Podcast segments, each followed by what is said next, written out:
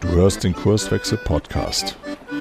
Wir machen Arbeit wertevoll, lautet unsere Vision. Im Podcast sprechen wir über lebendige Organisationen, den Weg dorthin und die Nutzung von modernen Arbeitsformen. Moin und willkommen im Kurswechsel-Podcast. Mein Name ist Caroline Habekost und ich bin Kurswechslerin und ich bin hier heute zusammen mit meinem Kollegen Matthias Stache, auch Kurswechsler.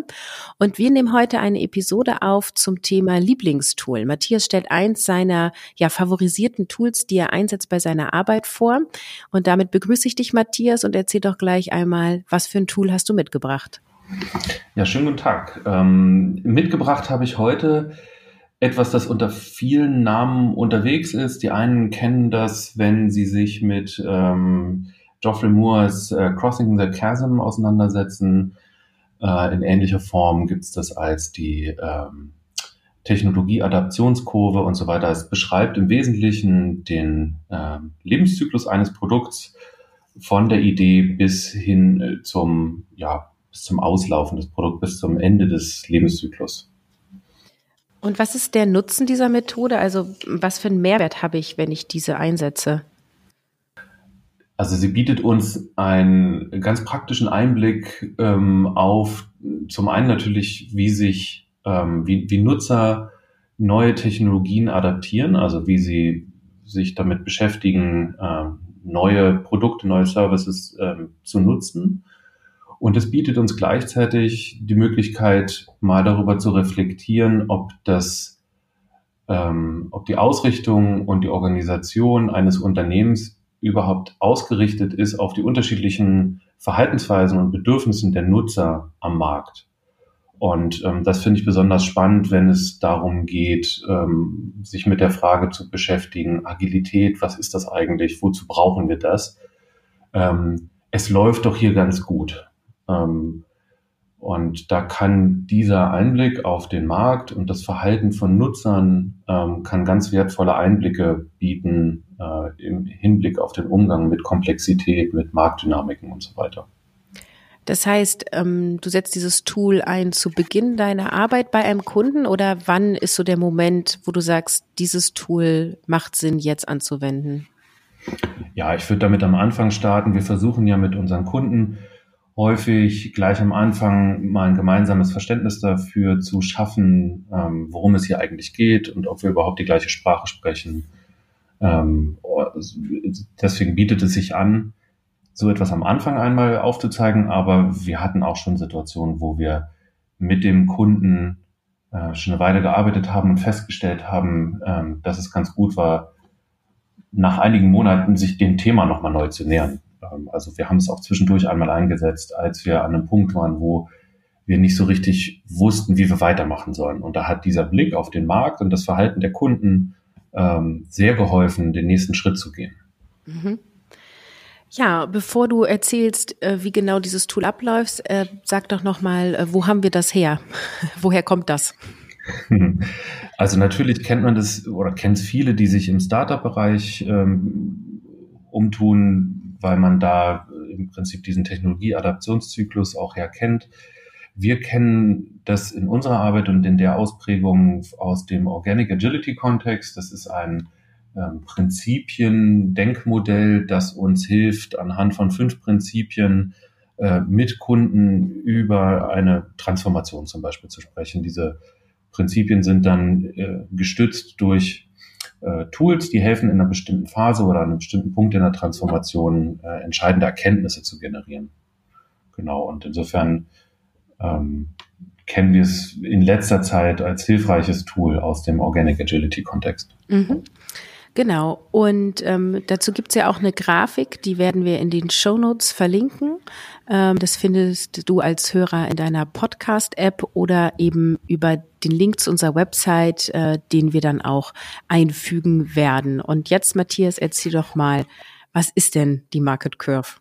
Also die Kurve muss man sich vorstellen und wer die Show Notes ansieht, hat die Kurve ja jetzt möglicherweise vor sich, aber man muss sie sich vorstellen als eine Art Glockenkurve, also die von links äh, nach rechts verläuft und äh, langsam ansteigt, äh, in der Mitte den, den Peak hat, also den höchsten Punkt und dann nach rechts hingehend wieder äh, nach unten ausläuft.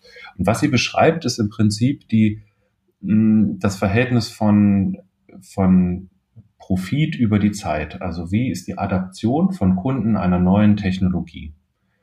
Ganz links befinde ich mich in dem Bereich, wo es erstmal nur eine Idee gibt, ein, ein neues Produkt, eine neue äh, Technologie einzusetzen. Also es gibt ein, ein neuartiges Problem, das ich mit entweder bestehenden Technologien oder auch mit neuen Technologien lösen will. Das ist der typische Kontext von einem Startup, in dem wenige Menschen zusammen ähm, eine Idee entwickeln und versuchen daraus ein Produkt zu bauen, äh, Kunden zu finden, die bereit sind, dafür Geld in die Hand zu nehmen. Das kann aber auch innerhalb eines großen Konzerns eine kleine Abteilung, ein kleines Team sein, das sich mit einer ähm, neuen Technologie oder mit einem neuartigen Problem beschäftigt. Und was dann passiert, ist, dass über die Zeit ähm, Menschen diese diese neue Technologie oder dieses neue Produkt oder den Prototypen dieses Produkts ähm, einsetzen. Und das sind die sogenannten Early Adopter. Das sind die, die zuerst eine neue Technologie adaptieren. Und der Grund dafür ist nicht, dass ähm, das eine besonders ausgereifte Lösung wäre, sondern man geht davon aus, dass das Menschen sind, die ein hohes Interesse an Technologie haben, die ähm, das spannend finden, sich mit neuen Sachen auseinanderzusetzen. Da hat man als Produzent oder als Team auch die Chance, in direkten Kontakt mit diesen Kunden zu kommen, die ähm, auch ein hohes Maß an Interesse haben, sich mit, äh, mit dir auseinanderzusetzen und über die, über die Technologie zu fachsimpeln, meinetwegen. Ja. Nach einer gewissen Zeit schaffe ich es möglicherweise immer mehr und mehr Kunden von dem Produkt zu überzeugen und auf Basis der Feedbacks mit diesen ersten Kunden auch die Lösung immer weiter zu verfeinern, sodass man irgendwann in einen Bereich kommt, wo man sagen kann, jetzt gibt es so eine sogenannte Early Majority, also eine erste Mehrheit. Immer mehr Kunden fangen an, dieses Produkt zu nutzen. Dann geht es weiter nach rechts, die Kurve wächst und wächst nach oben, ähm, bis es ein, ähm, eine gewisse auch Marktsättigung gibt, also ein sehr verbreitetes Produkt, immer mehr Konkurrenz tritt auch auf den Plan. Und es gelingt immer mehr Klarheit über die Kundenbedürfnisse zu, ähm, zu erlangen. Also wir wissen immer besser, was der Kunde eigentlich haben möchte und auch die Technologie, mit der wir dieses Kundenbedürfnis erfüllen wollen, äh, wird immer klarer. Jetzt kommt es aber dazu, dass durch mehr und mehr ähm, Konkurrenz natürlich auch die Preise äh, naturgemäß sinken, während die Kosten möglicherweise immer noch die gleichen sind oder ich zumindest die Aufgabe habe, bei sinkenden Preisen die Kosten auch zu reduzieren, um meine Marge oben zu halten. Und jetzt bewegen wir uns in den rechten Bereich der Kurve, wo sie also von der Adaption her sinkt. Ähm, die die ähm, Zuwachsraten sinken halt drastisch und das Produkt wird immer mehr zu einem, zu einer sogenannten Commodity, zu einem Standardprodukt. Jeder kennt es. Es ist nichts Außergewöhnliches mehr. Man ist auch nicht mehr bereit, hohe Preise dafür zu bezahlen. Genau. Und das ist dieser typische Produktlebenszyklus von der Idee ganz links bis hin zu einem ausgereiften Standardprodukt, zu einer Commodity auf der rechten Seite. Und als Beispiel kann man sich da vorstellen, all die Dinge, die wir im Alltag benutzen, Telefon, Kühlschrank, Auto, Fernseher und so weiter. Diese Dinge haben so einen Lebenszyklus im Wesentlichen immer durchlaufen. Und was in der Vergangenheit passiert ist, ist, dass dieser Zyklus einen relativ langen Zeitraum umfasst hat. Also früher in, zu Zeiten von Kühlschrank, Fernseher und so weiter waren diese Zyklen 10 bis 15 Jahre, die es gebraucht hat, um eine Idee von einer Idee kommend bis hin zum Standardprodukt zu kommen. Und all die Dinge, die ich unterwegs tue, die Anpassung an die veränderten Nutzerbedürfnisse und die neuen Erkenntnisse, die ich gewonnen habe, dafür hatte ich eine gewisse Zeit, um meine Organisation darauf vorzubereiten. Was wir durch die Digitalisierung erfahren, ist, dass Globalisierung und Digitalisierung äh, ganz äh, starke Treiber für Dynamik sind. Das heißt, dieser Zyklus, dieser Lebenszyklus eines Produkts verkürzt sich immer mehr. Wir haben heute Zyklen, die zwischen zwei, drei, fünf Jahren andauern, in denen ein Produkt von der ersten Idee bis hin zum Standardprodukt läuft. Das sind vor allem viele Digitalprodukte.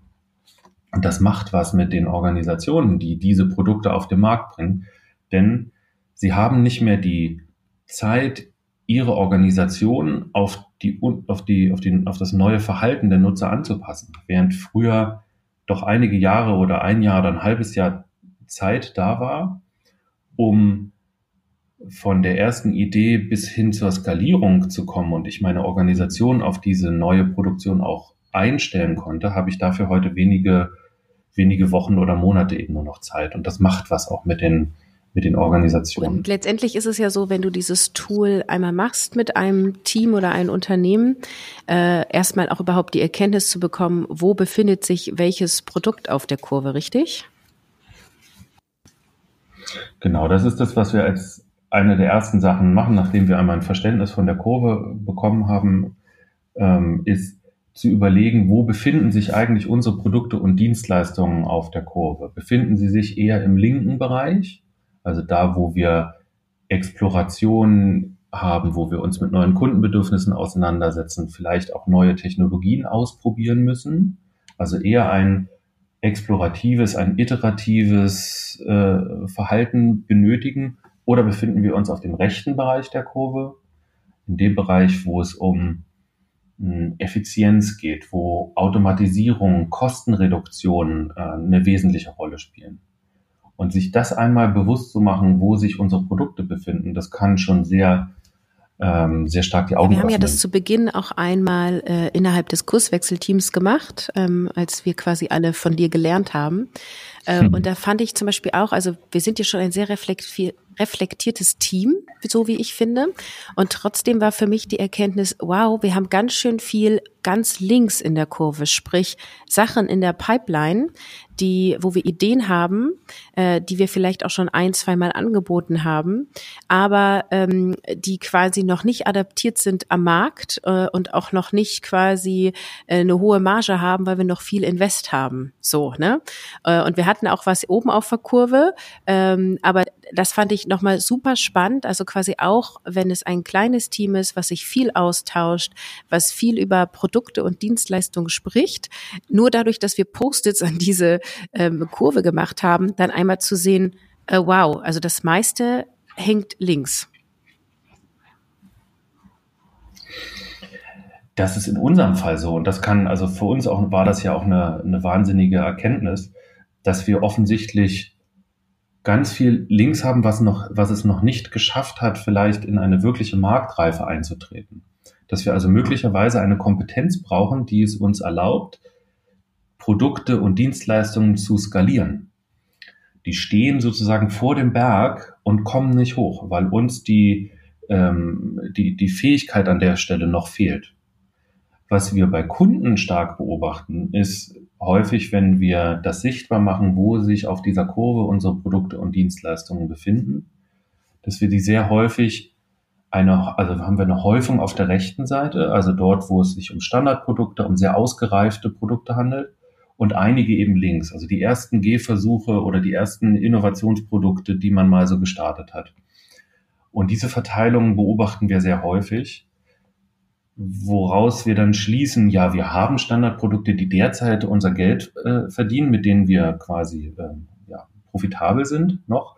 Und wir versuchen schon links auf der Kurve also neue Dinge zu explorieren. Aber wir kommen irgendwie nicht über diesen Berg. Wir, wir, wir, wir wissen nicht, wie, die, wie wir das machen sollen. Wir haben zwar Ideen, aber wir kriegen sie nicht ähm, skaliert.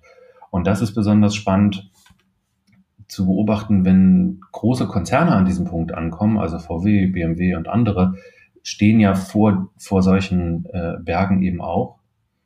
Und was man bei großen Konzernen beobachten kann, ist, dass sie versuchen, diese explorative Kultur, diese Fähigkeit, schnell Dinge auszuprobieren, über Startups einzukaufen. Sie kaufen sich dann pro Jahr ein bis zwanzig ähm, innovative Startup-Buden in der Hoffnung, dass dann ihre eigene Organisationskultur äh, davon etwas lernen kann. Und der typische Weg, den ich sehr häufig aus Gesprächen mit Kunden ähm, beobachten kann, ist, ähm, dass man dann doch überrascht ist, wie wenig wirksam das ist. Dass also nach einer gewissen Zeit die äh, diese ausgegliederten oder ausgelagerten Startups in das Unternehmen eingegliedert werden und ähm, spätestens ab diesem Zeitpunkt mit Berührung der hausinternen Prozesse auch jegliche Gibt Innovation. Gibt es denn so eine abstirbt. Art äh, gute Verteilung von Produkten auf der Kurve, woran man sehen könnte, das Unternehmen ist stabil? Wir müssen uns vergegenwärtigen, dass die Dinge, die, ähm, die rechts laufen, also wo wir eine stabile Marge über, einen, über einen langen Zeitraum schaffen, dass das sehr viel wert ist, wenn eine Organisation dazu in der Lage ist, das aufrechtzuerhalten. Also ein Standardprodukt in einer gleichbleibend hohen Qualität auszuliefern. Ähm, weil, weil wir darüber die, ähm, die finanziellen Mittel bekommen, um uns auf der linken Seite äh, umzutun ja, und neue Sachen auszuprobieren, wo wir ja stark im Invest sind. Das heißt, da ein gutes Verhältnis zu schaffen, ist mit Sicherheit wertvoll. Ähm, worauf es aber eben auch ankommt, ist, wenn ein Produkt skaliert, wenn wir wenn wir ein, ein sehr ein ausgereiftes Produkt haben, das am Markt standardisiert ist, ähm, dass wir frühzeitig diese ähm, auch schwache Marktsignale wahrnehmen können. Also wo ist ein Konkurrent mit einer veränderten Technologie oder mit einem ähnlichen Produkt auf dem Markt? Also wo gibt es die Gefahr von Disruption in meinem Ökosystem?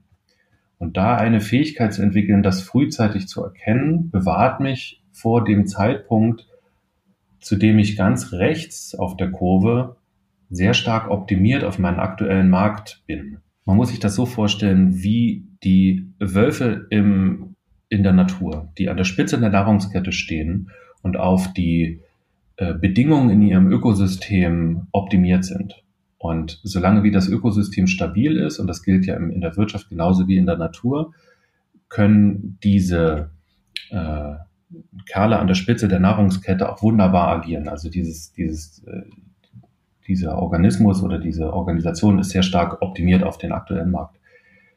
Sobald eine Veränderung im Ökosystem stark äh, passiert, die stark genug ist, ähm, kann es passieren, dass dieser, diese Organisation aufgrund seiner starken Optimierung eben nicht überleben kann.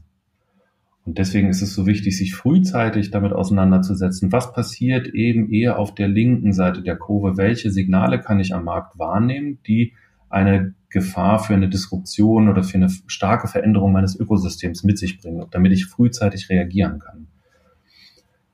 Und auch dafür muss meine Organisation ausgerichtet sein. Ich muss also in der Lage sein, zu verstehen, was sind sich verändernde Kundenbedürfnisse am Markt und wie kann ich am besten darauf reagieren? Wie muss meine Organisation gestaltet sein, dass ich Produktlandschaften eben auch ändern kann, dass ich vielleicht ähm, meine bestehenden Produkte anpasse, um auf neue Bedürfnisse reagieren zu können. das ist die Gefahr, dass, die wir eben in den letzten Jahren sehr stark gesehen haben, wenn Organisationen sehr stark optimiert sind auf Effizienz, auf Kostenreduktion, äh, Automatisierung, dass sie dann sehr stark die Kraft verloren haben, ähm, auf verändernde Kundenbedürfnisse zu reagieren und ihre Organisationsstrukturen, ähm, ihre, der Aufbau der Organisation ähm, auch ganz schwer damit umgehen kann, äh, neue Wege zu gehen. Kannst du am Ende noch einmal sagen, warum das eins der favorisierten Tools ist, die du hier vorstellen wolltest? Ich mag diese Betrachtung der Marktkurve deshalb so sehr, weil sie auf eine sehr einfache Art und Weise uns vor Augen führt, wo viele der Probleme in den Organisationen herkommen. Äh, zu erkennen, dass ich mit meiner Organisation auf der rechten Seite sehr stark optimiert bin auf stabile Ökosysteme, auf stabile Märkte, ähm, kann mir zeigen, dass ich offensichtlich Fähigkeiten entwickeln muss, ähm, die sich eher im linken Bereich der Kurve äh, befinden, um zukünftig überlebensfähig zu sein. In Umfeldern, in denen wir ständig mit hoher Dynamik und mit, mit, mit verändernden Kundenbedürfnissen, mit neuen Technologien zu tun haben, ähm, ist, es, ist es hochgradig riskant, ähm, ausschließlich auf äh, Effizienz, auf Kostenreduktion und Automatisierung äh, zu setzen, weil das im Zweifel relativ bald meinen organisatorischen Tod bedeuten kann. Insofern kann uns diese Kurve das sehr schön vor Augen führen, wo wir Hausaufgaben haben. Und im weiteren Verlauf können wir uns dann überlegen, ähm, was sind geeignete Strukturen in der Organisation, um uns für den linken und mittleren Bereich der Kurve besser zu rüsten. Ja, vielen Dank. Dann sage ich äh, bis zu einem nächsten Mal und wer Fragen hat, schreibt einfach eine E-Mail an podcast.kurswechsel.jetzt und ich leite das dann an Matthias weiter. Schön, dass du wieder reingehört hast. Mehr Infos zu uns und diesem Podcast findest du unter www.kurswechsel.jetzt.